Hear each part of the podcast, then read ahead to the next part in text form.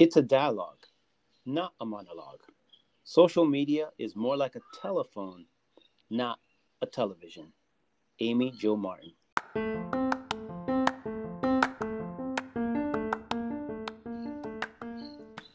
Hi, this is Voz de Dos podcast. I am Cecilia Santos, and every week I share stories inspired on marketing, content, or community matters embedded with a digital component. And I will be joined by someone whose voice deserves to be heard. Voz de Dos is a weekly podcast recorded in Spanish, but once a month I produce an episode 100% in English to bring life changing stories to more people around the world. So, in case you're interested in listening to the first two episodes recorded in English, please do so by going to episode 33 to learn more about education and actually how we as human beings continue learning. And on episode 43 to learn about a business idea that has a strong digital component, the Salty Souls Experience, and Hit Play. Both are wonderful episodes.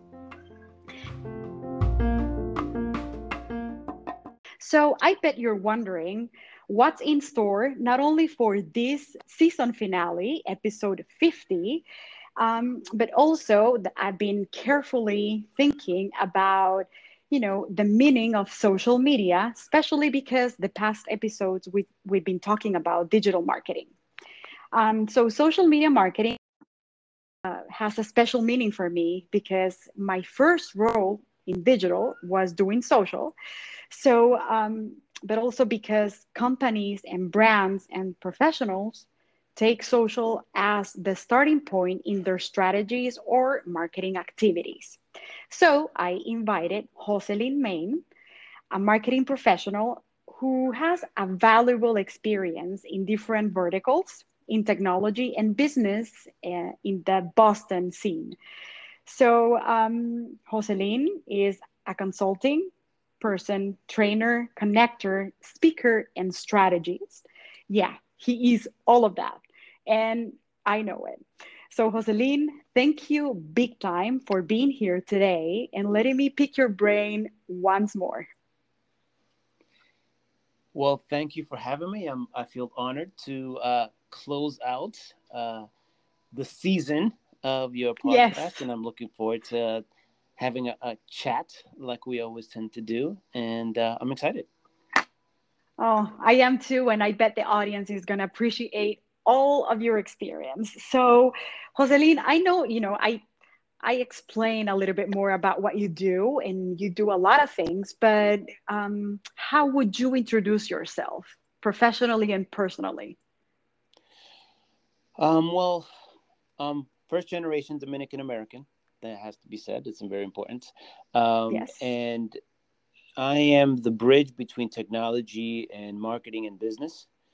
Uh, I have an engineering degree, uh, computer engineering degree, so I could put together the devices that we use on a regular basis, uh, the iPhone and uh, computers and things of that nature. And I've leveraged those engineering principles to guarantee the results for marketing and sales. So that's uh, a, a, very unique position that I've been blessed to have, uh, being mm-hmm. able to uh, geek out with the nerds as well as you know talk business uh, with the mm-hmm. executives. So that's uh, kind of encapsulates my life, if you will. Okay.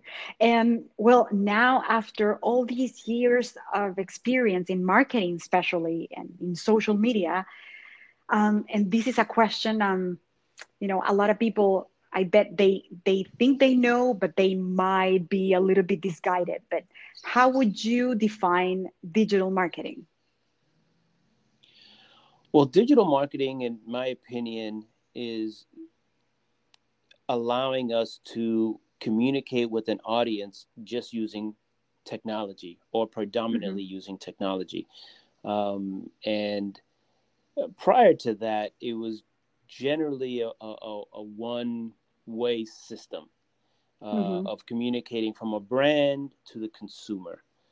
And it's important to understand that once technology wasn't was enabled with a an ability to collect feedback in real time, um, it opened up the door for a lot of creativity and a lot of open mm-hmm. discussions and open dialogue. Um, it evolved from a variety of different spaces, and probably one of the most um, apparent signs was when Amazon started to provide uh, recommendations from strangers for books. Um, mm-hmm. And, and from there, it opened up to a space that we're living in now where influencers control uh, a great part of our decision making. Mm-hmm. Um, so, one thing that cannot be neglected is the terms social with social media. Um, uh-huh. So, a transition from a digital, uh, which is anything that's essentially online, um, to the social component.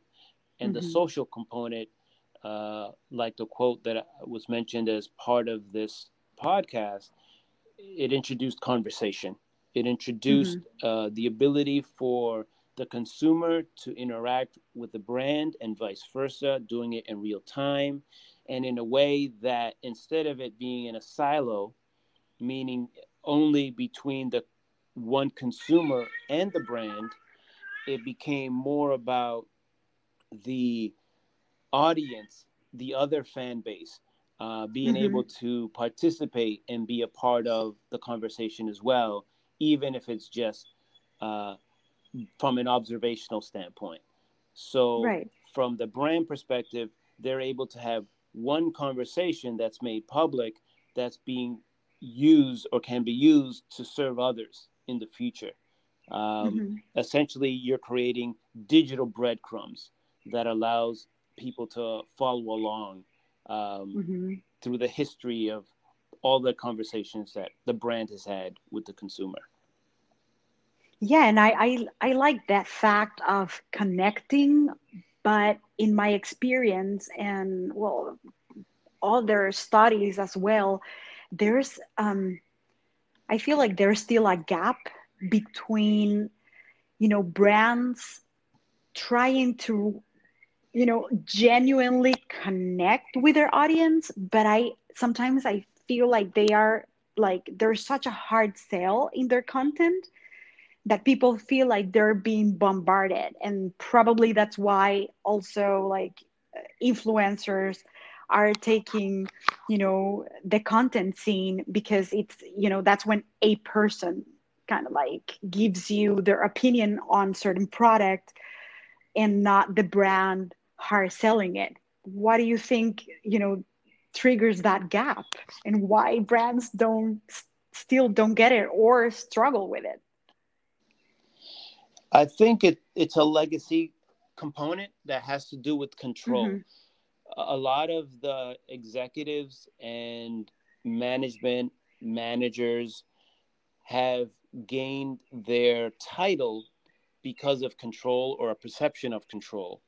When you're unable to control the narrative, what tends mm-hmm. to happen is you you tend to not participate in the discussion uh, or be reluctant mm-hmm. to participate in the discussion because you don't you can't control the outcome and a lot of yeah the this lack of interaction or controlled interaction uh, really comes from the the fear of doing something incorrect because past brands have stepped incorrectly mm. in a direction that yeah. represented the brand and thus caused the company sales future sales but quite honestly it's it's more of a a lack of understanding of the medium than it is the mm-hmm. medium.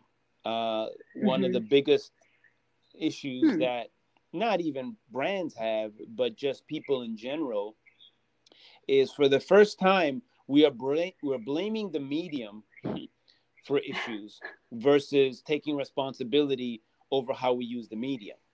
And a lot mm-hmm. of that mm-hmm. has to do with uh, not being properly informed on how to use the medium. Let me give mm-hmm. you an mm-hmm. example. Uh, there has been, it's it's quite often uh, heard that people don't like Twitter or they hate Twitter or they don't like Facebook. They hate Facebook. However, they hate it because of the fact that their information that they're getting from both platforms that again uh, to reiterate these platforms are for free they have no control over that but they're using a free product so let's get that out of the way mm-hmm. so they're mm-hmm. using a free product and they don't like the information that they're getting from a free product which they have control over so they're getting mad at, at, a, at a platform for how they're receiving information the equivalent to that in the real world or the traditional world before social media is like saying, well, I'm going to hate the telephone because um, my romantic partner broke up with me on the telephone.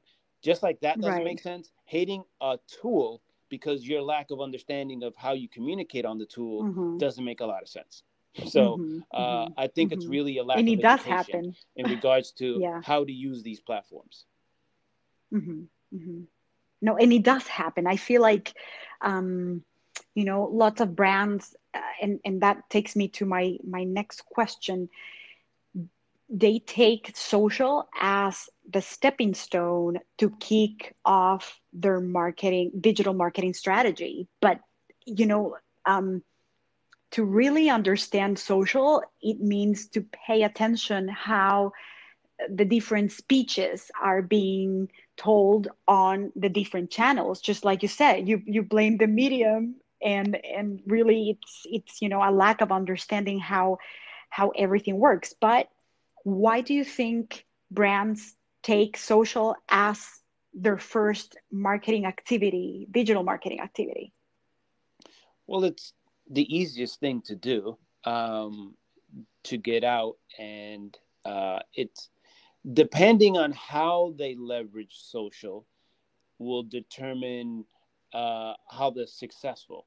I think if you take uh, a position of listening using social at first to understand the dialogue, to understand the mm-hmm. tone of the medium that you're using, meaning that there's a different way to communicate on Twitter than there is on Facebook, than there is on Instagram yes. and YouTube, so or LinkedIn. So understanding the audience becomes important. So I think that it is uh, a good step for uh, brands to leverage social, but in initially the step should be focused more on understanding the medium and how to appropriately communicate on the medium before even mm-hmm. interacting on the medium because mm-hmm. um, true one of the the biggest mistakes brands tend to do for simplicity is say hey we want to be on every social network and um, give us a tool that's going to allow us to post on every single network the same information. Now, the issue with that is that yes. it's like saying, as a Latino, we speak uh-huh. Spanish. Uh-huh. So I'm going to give you the same Spanish sentence to use over the 23 different countries that speak Spanish, not taking into consideration that each yeah. particular country speaks a different dialect of Spanish. Mm-hmm. So yes, it is social media, but they have a That's different a dialect example. of how you communicate on that platform. Yes. So just like you wouldn't mm-hmm. speak the same sentence, the same Spanish sentence to all 23 countries that speak Spanish, you have to alter it based off of the country. Dominicans speak different Spanish than you know people mm-hmm. from Puerto Rico and Spain has a different dialect and different tone. So, yes, you can make out some of the terms, but some terms will not be completely understood. So, it's mm-hmm. important to understand the the syntax or the the format in which you communicate on these platforms and have uh, go into it from the perspective of listening first versus jumping right in and, and trying to check off every social media box and trying yeah. to communicate the same message across multiple channels mm-hmm. just so you could check off that you're doing social media quote unquote. Yeah. Yeah. Yeah.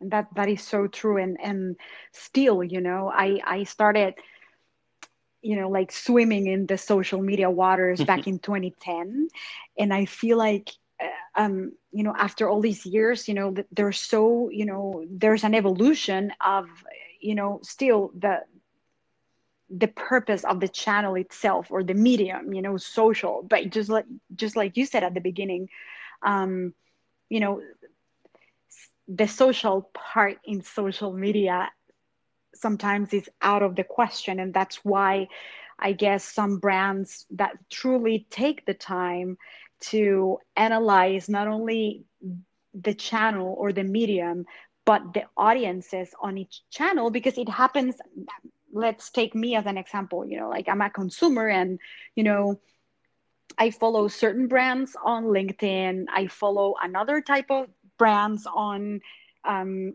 either pinterest or youtube and then some other brands on on instagram for example and so uh, I, even though there's an overlapping of audiences i guess there's there's kind of like a, a very specific segment on each channel that there's a reason why they're following you on that specific channel. So I think um, there's a lot of like homework for brands um, to just take a closer look at you know what people say saying on on each channel and and understand how that relates to the overall strategy.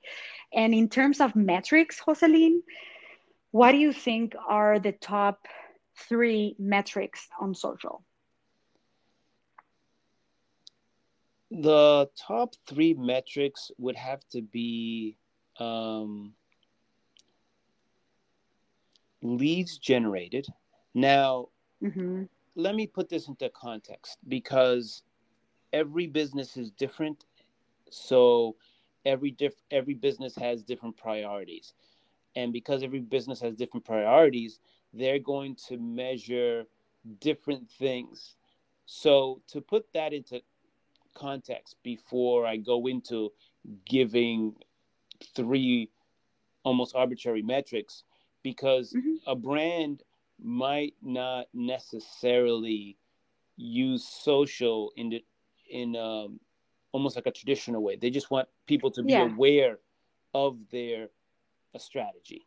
True. Right. Yes. So to put in that into context, it it this is going to vary as they have this uh, saying called YMMV, which is your mileage may vary, meaning your the way you approach this uh, strategy is going to be different based off of what your overall big picture is. That being mm-hmm. said, right. ultimately, right. we as a brand, as a business, want sales. So, in order to increase sales, you first need to get leads. So, lead generation is important. Mm-hmm. So, it it's mm-hmm. not a matter of follower count. It's it's really a matter of how many of those followers are converting into your lead funnel, into a place where you can interact with them directly. So then, from mm-hmm. that standpoint, that should be a paramount uh, metric. Mm-hmm. Another metric would be engagement. When you put things out there, post information, mm-hmm. how is your audience interacting? Do they like it? Do they not like it? Silence is an indicator. If there's no yeah. response, then you you didn't trigger the audience in in a, in a way to elicit a reaction, which isn't a good thing. Um, you, you want to be able to have a certain measurable amount of people interested in interacting or sharing uh, your content to others because they feel it's appropriate, because they feel that it's going to impact others. So the more your audience mm-hmm. does that, the better it is. Um, so you have lead generation, you have engagement, and you should have growth.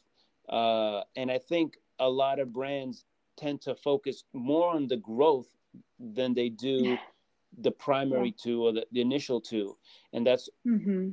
that skews your results because you then you focus on having a larger follower count with no engagement in those leads, and it's mm-hmm. a false mm-hmm. metric. It gives you a false positive because just because you have a, a, mm-hmm. million followers doesn't necessarily mean that those followers are your right audience.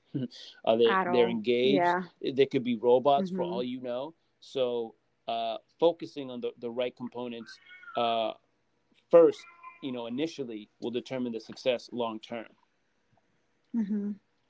And I um what you said right now about like especially um, you know engagement and the lead generation part i also sometimes is kind of like in between of what you're doing you pay attention to it but not really analyzing um, or connecting let's say your transactional base and your social base. And i i think there's a lot of a lot of analysis you know in the backstage of it all and kind of like putting together the business side. I mean even though social should respond to a strategy based on a business need you know or objective sometimes they are not connected. You know there there's you know like the social channel and the digital marketing but you know it needs to one feed the other. And and so that's why you potentially would have better understanding of your market. Um, and in terms of your favorite part of uh, social, what would you say it is? Um, I think it's the ability to just interact in real time mm-hmm. with with mm-hmm. an audience. That's that's the essence of social media. And I think you highlighted a great point, which is um, that uh, really social is is you know about the connecting component. Uh, you got to go in with the right strategy um, and it's all marketing and it's a business objective it's not a siloed mm-hmm. component one of the biggest mm-hmm. mistakes companies do is they'll they'll put marketing and social media uh, you know as a separate department objective it's it's it's your leveraging it to generate sales and leads and it should be part of that and it should be taken seriously um, mm-hmm. and another component or another concept that I want people to kind of relay or, or better understand social, it's it's similar to uh, dessert with Cool Whip, right? So Cool Whip in and of itself is great. It's that's social media. It's the Cool Whip. But if there's no substance behind it, it mm-hmm. just gets you temporarily high and temporarily excited, but it, it doesn't mean anything. And that's the same mm-hmm. type of depression people feel mm-hmm. when they invest so much time on social True. media with nothing in the back end. There's no substance mm-hmm. behind it. So if you don't right. have no substance behind it, you just end up eating just a, a bunch of sugary substances and, and you get mm-hmm. excited, but then you crash and you get depressed and then you start mm-hmm. blaming the system. So exactly. uh, I think that's important to understand that if you go into it without having a back end strategy of how to convert those social media audience members, your audience, into a lead into your lead system that you have at your business email contacts telephone contacts depending on your business walk-ins you know sign-ups whatever a system that mm-hmm. you control you are really at jeopardy of of of a business based solely on social media because mm-hmm. if those social media platforms go down number one you're not really paying anything but ads but if the system goes down then you're kind of stuck. You have no connection with the audience. So you need to have mm-hmm. a way to convert those. And that's why leads, like I mentioned, is an extremely vital stat of okay, how do I convert these these audience members into a, a, funnel or into my system that I have mm-hmm. internally, CRM, customer relationship management system, or oh, wow, email yes. system, or anything else like uh-huh. that, that you can control. Because if you don't, then you're you're building your your business on, as I say, the the Cool Whip that you have uh, mm-hmm. on your dessert. It's not based off of substance. Um, that is so important. So, and you know, you made me think of, um, just um, how many times you know companies or actually like marketing or business professionals blame social because it's not you know constructing on on anything. And i feel too that like the omni-channel part of it all like how do you understand your customer base? And i would say you said something like what happens if facebook instagram twitter all the social media channels go off one day and and and they disappear? Like would you still have your community or like because i feel social channels as well are an entry level for you to start building your community. Um, just like you said having a base and uh, let's say a crm but texting your customers you know like whatsapp it's so big now at least here in in el salvador um, that people are chatting and texting all the time. And so um, those brands that really leverage the relationship that started on social but now you can text your um, certain customer base because it's their birthday and you want to give something away for them you know like um, I think social gives you a starting point and then you need to start really truly building your community. Yeah, absolutely. I, I think that one of the things that uh, I wanted to mention earlier too is that you could see how your prospects are reacting based on how they're engaging with other brands.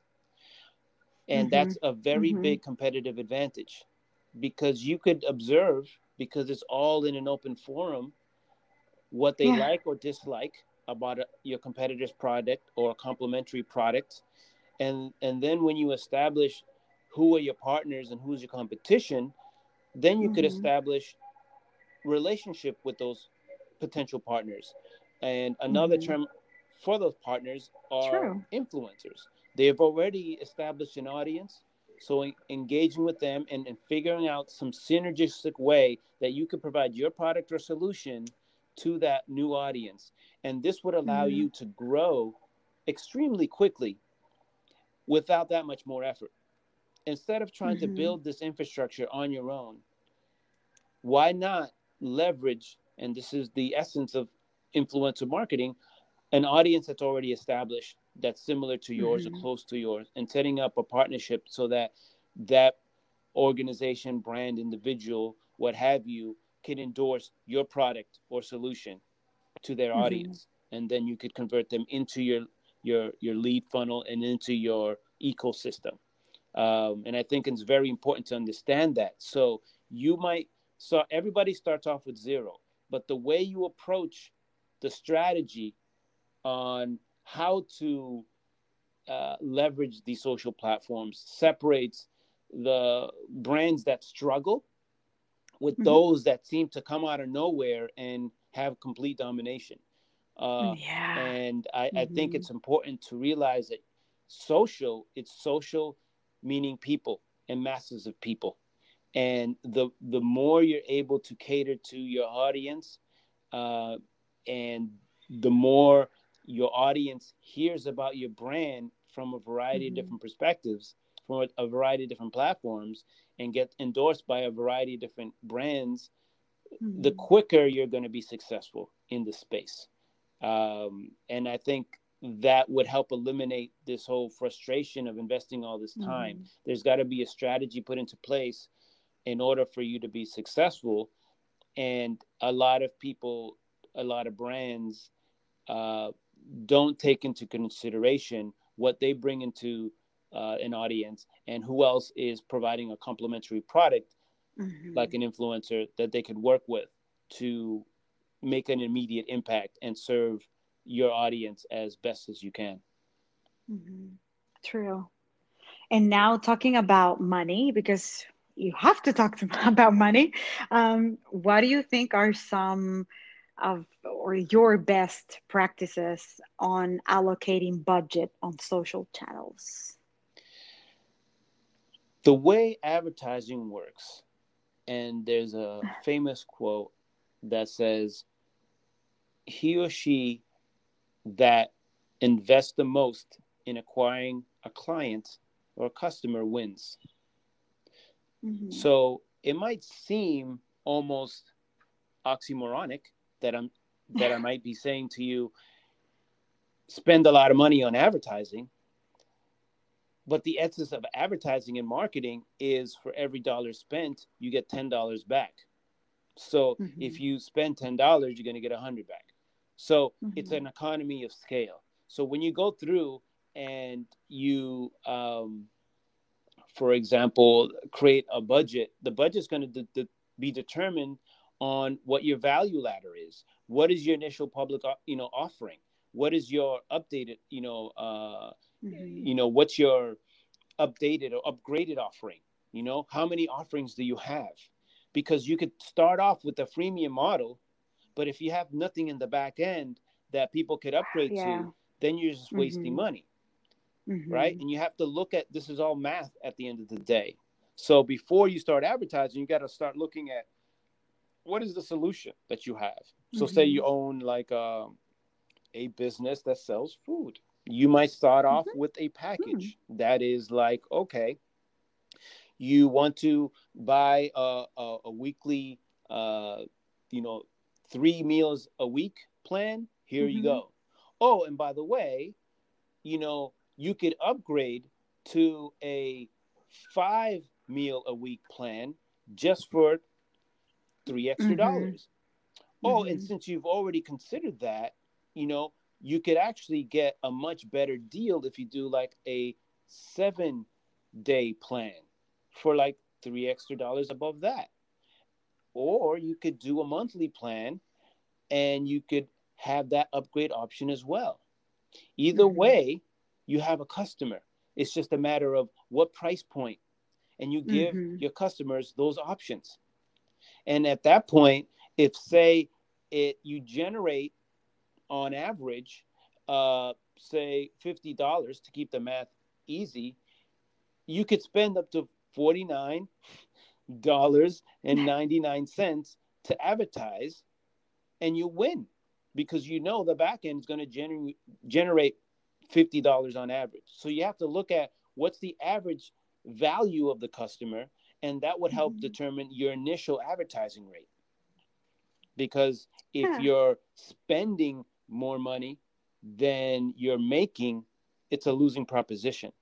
But until mm-hmm. you start putting different uh, options for your customers and you start measuring what the average cost of your uh, solution is or the, the value of the customer, you won't know this information. You won't know to shut it off. And I think one of the mm-hmm. biggest mistakes a lot of brands do is they, again, get frustrated with the system like Facebook advertising or Google advertising yes. or whatever the platform is, as opposed to learning the platform better and making the proper adjustments and running split tests and looking at the metrics on a continuous basis in order for them to decide you know what they need to shut off what they need to improve so on and so forth but mm-hmm. these systems have been purposely designed to reward the winner so what that means is the better you do when you advertise the less it costs mm-hmm. you don't need to spend a lot of money you just need to know how to generate money in the back end to compensate for the money that you are spending. Mm-hmm. Yeah, that's that's a really nice like um smart way, way to see it because um and that happens as well not only on paid advertising but social media um, you know advertising that um, a lot of money it's put into not necessarily knowing what's bringing back in into your business or how much x or z it's costing you you know so it's um, paying attention not only to the metrics but and, and i like what, what you said about um, strategies will vary depending on industry and brands but as long as it makes sense to your business i think it goes um, and let me so, add something more specific. Yeah. Let me give people that are listening a bonus, something that they could do right now, because I've generally, I've, I've just been talking very general, and I want to give people something that they could do right now. Should I share mm-hmm. that? Absolutely. It's season finale. So. Yeah. So as a bonus, season finale bonus, two things that you could do immediately. If you're on Facebook, you could actually go to every one of your competitors and look at what they're advertising. And if they're only advertising one product, one solution, and one ad, you know that they're not very successful with their advertising. If you're seeing that the advertising, the competitors advertising a variety of different products and solutions at different price points and different color schemes, they're, they're doing a multivariant testing. Then you have to observe mm-hmm. that they are going to be uh, a competitor to watch out for. So that's number one. All this information is public information. So I would go ahead and do that immediately. So whoever your competitor is, go into Facebook and look at the advertising section that's open to anybody to look at. And if they mm-hmm. have a variety of different options, that that lets you know that they're split testing and they're actually mm-hmm. again you don't know what they're doing with the information but at least they're heading in the right direction if they just have one mm-hmm. product and one ad they don't know what they're doing and you could easily beat them so that's number one number 2 mm-hmm. is for competitive research just sign up for your product. Just sign up for your competitor's product. Sign up to their newsletter. Find out how they're selling. Find out if you sign up for the newsletter and you don't hear from that particular company in weeks yeah. they don't have a good strategy. If find mm-hmm. out what their upsells are what their downsells what their one-time offers are just do uh, again some competitive analysis and pretend mm-hmm. you're the mm-hmm. customer and what kind of experience do you want to give your customer and you look at your competition to say if the competition is not giving them a wow experience this is your opportunity to to take those customers because you're going to provide those, that wow experience so those mm-hmm. are two mm-hmm. things you could do right now today Sweet. to give you a competitive yes. advantage hopefully mm-hmm. that was good right mm-hmm. yeah that, that was outstanding yeah so brands and listeners and you know all the audience they do have some work some homework to do yeah okay um so we are now on the second second and final part of the episode and it's a section called alternativa which means you know like i, I I want to get to know you on a more personal level, Jose. so I'm going to ask you a question. Okay. Um, and and this is this is very human. This is very profound. So um, there's no right or wrong, just your experience. That mm-hmm. that'll be it. So um, what has been the biggest challenge in your life so far, but the one you appreciate the most? I think I know less is more.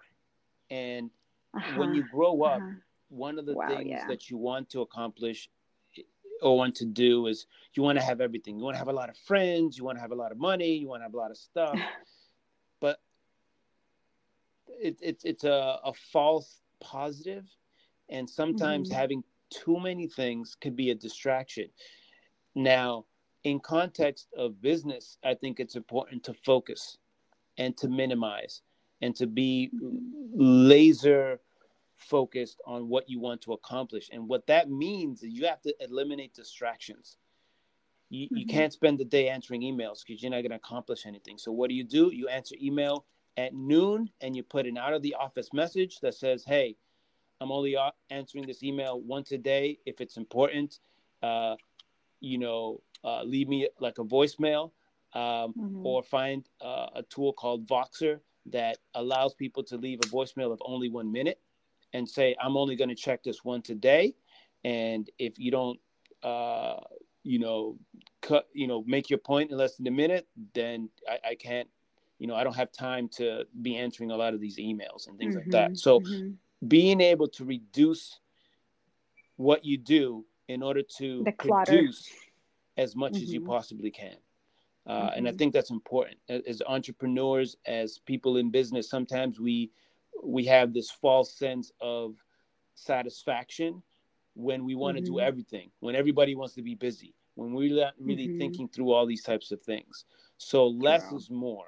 And that was a, a, a challenge because I, I'm so interested in a variety of different things and have developed a lot of skills. So to summarize everything, we already know the bad is easy to eliminate. But the enemy of the great is the good. And sometimes we get so caught up in the good that we miss out on the great.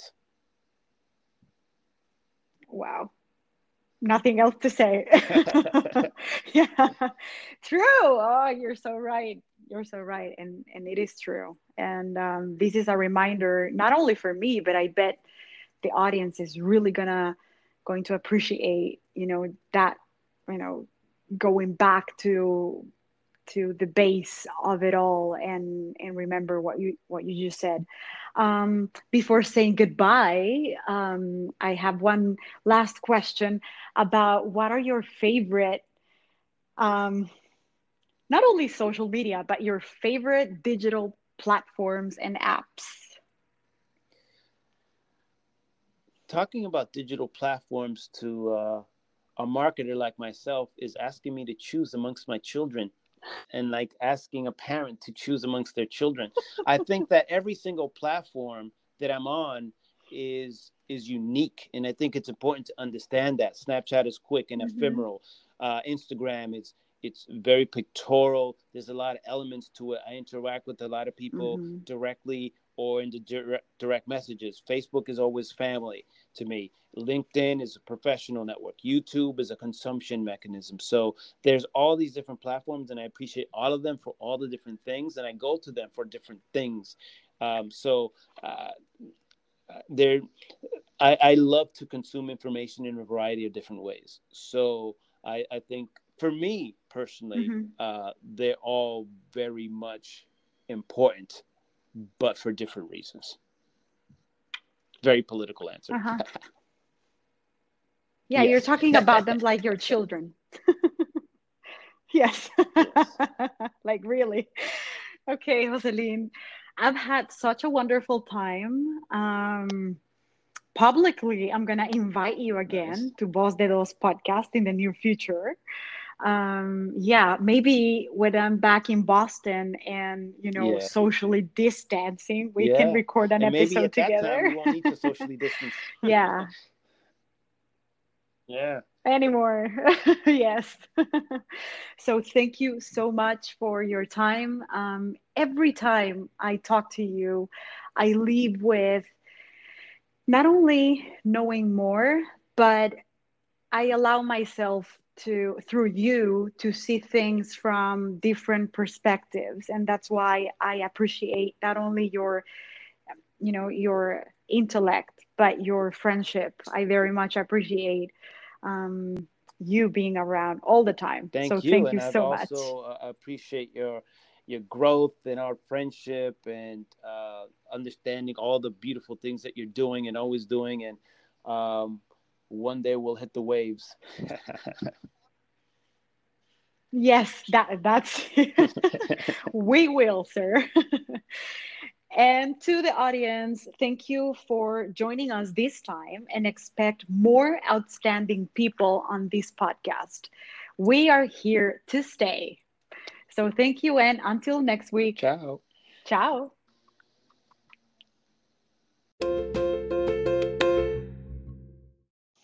Do you want to be a podcaster for a day? That's great. Let's connect.